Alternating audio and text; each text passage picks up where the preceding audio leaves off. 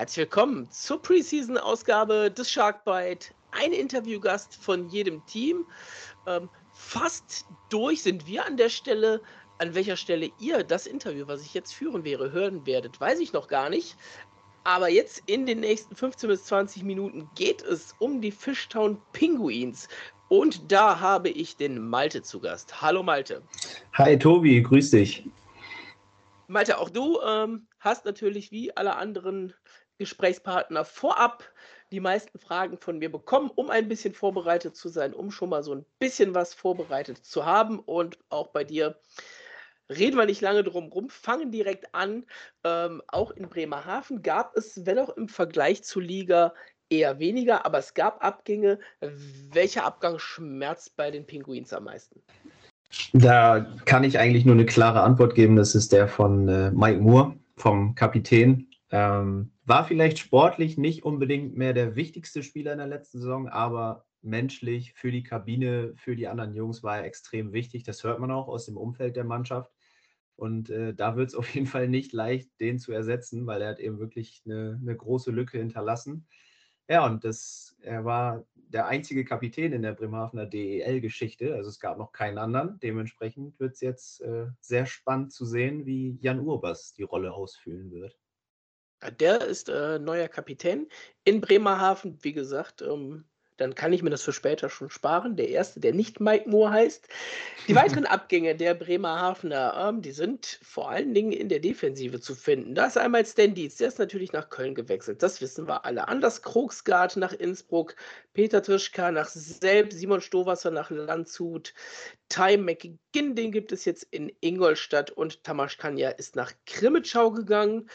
Und ja, wenn es eben nicht so viele Abgänge gibt, dann gibt es eben auch nicht so viele Zugänge, weil so ein Kader ist ja nicht unendlich groß. Aber wer von den Neuzugängen ist denn derjenige, den man im Auge halten sollte? Ja, wir warten ja immer noch sehnlichst auf den Ersatz für Ty McGinn im Sturm. Also die Penguins haben mit Skylar McKenzie einen ja eher unbekannten, aber wohl sehr talentierten Stürmer geholt, der auch für drei Jahre unterschrieben hat. Dementsprechend werden, glaube ich, schon große Stücke auf ihn gelegt. Ähm, allerdings glaube ich, dass er mindestens ein Jahr Anlaufzeit braucht und eben auch nicht diese Rolle von Ty McGinn einfach so übernehmen kann. Hm. Dementsprechend habe ich mich so ein bisschen auf die Defensive eingeschossen, weil, wie du gesagt hast, da gab es einige Abgänge und da sind ein, zwei talentierte Jungs dazugekommen. Klar, so Nikolas Jensen, den kennt man, da braucht man nicht speziell drauf achten, aber vor allem ein Moritz Wirth, äh, für mich eine sehr spannende Personalie, kommt aus Mannheim und hat auch in einigen Testspielen jetzt schon im ersten Verteidiger-Duo spielen dürfen mit Wladimir Eminger zusammen. Ja, und der Moritz hat äh, sehr offensiv betont, dass er in Bremerhaven zum deutschen Nationalspieler werden möchte. Und wir hatten noch keinen deutschen Nationalspieler in der DEL. Dementsprechend äh, hat er große Ziele und ich hoffe, dass man das auch auf dem Eis sehen kann. Ja, dann gehen wir noch die anderen ähm, Neuzugänge einmal durch. Nick Eichinger ähm, aus Hannover, das ist in Köln kein Unbekannter, der hat DNL in Köln gespielt. Ähm, Habe ich mich vor kurzem auch nochmal mit dem, mit dem Trainer der Junghaie, mit dem Patrick Strauch drüber unterhalten. Der hat da noch ein, zwei Sachen drüber erzählt gehabt. Ähm, Philipp Samuelsson aus Schweden gekommen, Nick Jensen zurückgekommen aus Berlin, war ja vor seiner Berliner und Düsseldorfer Zeit auch schon in Bremerhaven tätig. Äh, Georgi Sakian aus Ravensburg aus der zweiten Liga und erwähnter Skylar McKenzie sind dann die anderen Neuzugänge, die ihr habt. Ich habe mich gerade ein bisschen gewundert und habe mal geguckt, wo kommt denn der deutsche Pass von Christian Weiser auf einmal her? Oder war der tatsächlich letztes Jahr auch schon Deutscher? Der müsste letztes Jahr auch schon Deutscher gewesen sein. Also da äh, gibt es ja meistens, man kennt es ja, die Geschichten in Bremerhaven ne, mit den deutschen Pässen, das ist ja nichts Unbekanntes. Ähm, ja, aber der müsste eigentlich letzte Saison auch schon einen deutschen Pass gehabt haben. Okay, weil den finde ich, habe ich tatsächlich bisher überall nur mit, äh, mit Lizenz gefunden. Deswegen wundert es mich gerade ein bisschen. Und habe ich in meiner Tabelle erstmal korrigiert und habe mit Erschrecken festgestellt, ihr habt ja die Lizenzen noch gar nicht alle vergeben. das stimmt, das stimmt. Ein Platz ist auf jeden Fall noch frei.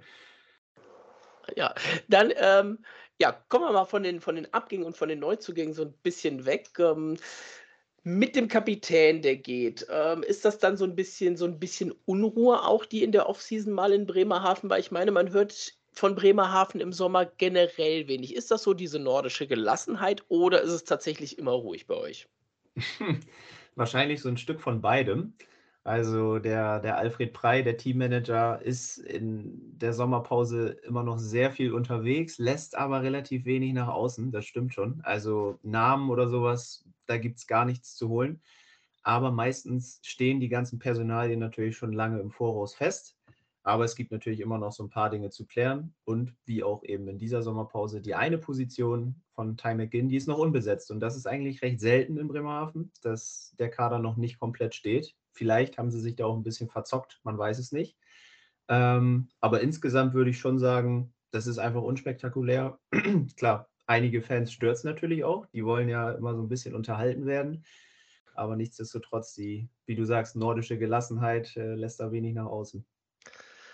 Ja, der Markt, äh, ist auf jeden Fall noch da, auch für Bremerhaven, wenn man gerade guckt. Ähm, Disclaimer natürlich, äh, wir nehmen gerade auf am Montagnachmittag. Also, das hat sich jetzt alles über die ganze Woche so ein bisschen gezogen, die Aufnahmen, die ihr hintereinander weg hört. Und gerade heute, äh, mit Adam Johnson in Augsburg und vor allen Dingen, ähm, mit Carter Roney in Frankfurt sind natürlich noch mal 2 Spieler in die Liga gekommen, auf die man mit Sicherheit noch mal 'n Blick, äh, werfen kann. Gerade Carter Roney in Frankfurt ähm, ja, kommt fast fast direkt aus der NHL, wenn ich das sogar richtig im Kopf habe. Also, von daher, da sollte auch für Bremerhaven für einen Spieler der Markt noch so ein bisschen da sein. Ich denke eigentlich auch, ja. Auf der Trainerposition, äh, auch ein paar Veränderungen gab, beziehungsweise Veränderungen weiß ich gar nicht, aber Alex Sulzer natürlich Co-Trainer seit dem letzten Jahr bei euch, der ehemalige Kölner, äh, Edgar Slusins, der neue Torwarttrainer, habe ich das richtig im Kopf? Ja, genau. Auch der erste richtige Ja. Torwarttrainer, den wir haben. Also vorher hatten wir gar keinen richtigen, der nur für die Torhüter zuständig war. Deswegen ist auch ja, neu für die Penguins. Aber es führt wahrscheinlich weiterhin kein Weg an Thomas Popisch auf, auf der Headcoach-Position vorbei, ne? Das ist richtig. Also der äh, arbeitet gerade daran, sich hier ein Denkmal bauen zu lassen, kann man sagen. Ähm, hat natürlich zu Beginn auch keiner, ehrlich gesagt, keiner mit gerechnet, dass er so großen Erfolg in Bremerhaven hat, aber macht seine Sache sehr gut und ich glaube auch, dass er mit Alex Sulzer sehr gut harmoniert. Wie gesagt, der noch äh, bekannt aus seiner Zeit in Köln. Ähm, ein recht bekannter, nicht immer beliebter Name, wie das, wie das so gerne gesagt wird. Äh, er hatte einfach in Köln, muss man ja dazu sagen, äh, einfach das Verletzungspech äh, gepachtet und wirklich, wirklich oft ausgefallen und deswegen bei einigen eben nicht ganz so weit oben in der Skala. Aber kommen wir zurück äh, zu den Pinguins und auch an dich jetzt die Bitte, deine drei Thesen zum eigenen Verein mal vorzustellen. Ja, da habe ich überlegt, ähm, ich mache mal zwei etwas positivere und eine etwas negativere, mhm. damit es auch ein bisschen spannender ist. Also zum einen äh, stelle ich die These auf, Jan Urbas, Miha Verlic und Sieger Jeglic werden die punktbeste Reihe der DEL. Das äh, ja, könnte gar nicht so eine große Überraschung sein tatsächlich. Es würde nicht sehr verwundern, ja. Dann stelle ich auf, Moritz Wirth schafft den Sprung in die Nationalmannschaft. Und als kleine Negativthese, Bremerhaven wird den schlechtesten Zuschauerschnitt seiner DEL-Geschichte haben. Gibt es dafür einen Grund, dass du das äh, so ein bisschen annimmst? Hm, also die Grundstimmung bei den Penguins im Moment im, in der Fanszene ist nicht unbedingt so positiv. Also mhm. wir hatten auch jetzt den SWB Energie Cup. Das ist ja das traditionsreiche Vorbereitungsturnier in Bremerhaven, sage ich mal. Und da gab es schon einen Negativrekord an Zuschauern. Da waren nur knapp 1300, meine ich. Und äh, ja, es sind halt viele, die sagen, boah, jetzt mit den, mit den Energiepreisen natürlich und sowas kann ich mir nicht unbedingt mehr leisten. Und die Penguins haben auch ihre Tickets nicht vergünstigt, auch zu den Testspielen nicht. Sie haben da mhm. normal, normal Preise okay. genommen. Das, das kam auch nicht gut an. Dementsprechend, ja, glaube ich, dass da die Stimmung eben nicht mehr so positiv ist. Da bin ich mal gespannt, weil das hat mich natürlich ein bisschen interessiert, weil in Köln liegt's, äh, wenn sowas passiert, ganz klar am Spielplan und vielen Wochenspieltagen aufgrund der pickepackevollen Arena. Aber das Problem ist ja in Bremerhaven dann doch eher nicht so zugange. Nee, daran wird es nicht scheitern. Also eigentlich, äh, die Alteingesessenen werden natürlich immer da sein, aber auch hier gibt es einige Event-Fans und die bleiben dann vielleicht auch eher mal aus, wenn es zu teuer ist. Da kommen wir auf jeden Fall gleich noch mal drauf. Äh, jetzt hätte ich als nächstes gerne deine 3 Thesen zum Rest der Liga. Ja, da habe ich mir überlegt, dass, äh, Red Bull München ohne Probleme Deutscher Meister wird und in den Playoffs 2 von 3 Serien per Sweep gewinnt. Dann habe ich aufgestellt, wird bestimmt alle Kölner total freuen. Philipp Gogula wird DEG-Topscorer nach seiner Rückkehr. Und, äh, der erste Trainerwechsel wird in Nürnberg stattfinden. Oh, das ist interessant. Da ha habe ich auch schon andere Thesen gehört, deswegen, äh, ist es ganz interessant, so was immer mal immer mal, äh, hintereinander wegzuhören. Äh, werde ich bestimmt auch noch mal oder werden wir vielleicht auch noch mal im Artikel zum Preseason-Podcast dann vielleicht so alle nebeneinander stellen, alle untereinander lis untereinander listen. Müssen wir mal gucken, wie das wie das technisch dann so machbar ist für uns. Dann haben wir jetzt viel gehört, äh, zu den Fishtown Pinguins. Äh, kommen wir mal zu uns, kommen wir mal zu den Haien. Wie schätzt du denn die Haie ein aus der Entfernung? Also, ich muss sagen, ich habe, ähm also, wir haben in Bremerhaven auch einen Podcast, wenn man das kurz erwähnen darf, den Pinguins-Podcast. Und da besprechen wir vor der Saison natürlich auch immer die anderen Teams, wie sind die einzuschätzen. Und ich habe die letzten drei Jahre die Haie immer extrem stark eingeschätzt. Und das ein oder andere Mal, muss ich sagen, haben sie mich etwas enttäuscht. Aber auch in diesem Jahr schätze ich sie eigentlich sehr stark ein. Ich finde natürlich vor allem in der Verteidigung haben sie ziemlich, ziemlich gute Neuzugänge. Ähm, da dürfte eigentlich gar nicht so viel anbrennen. Mit Uwe Krupp haben sie auch einen überragenden Trainer in meinen Augen. Ja, und eigentlich äh, müssten die Haie schon um die direkte Playoff-Qualifikation spielen.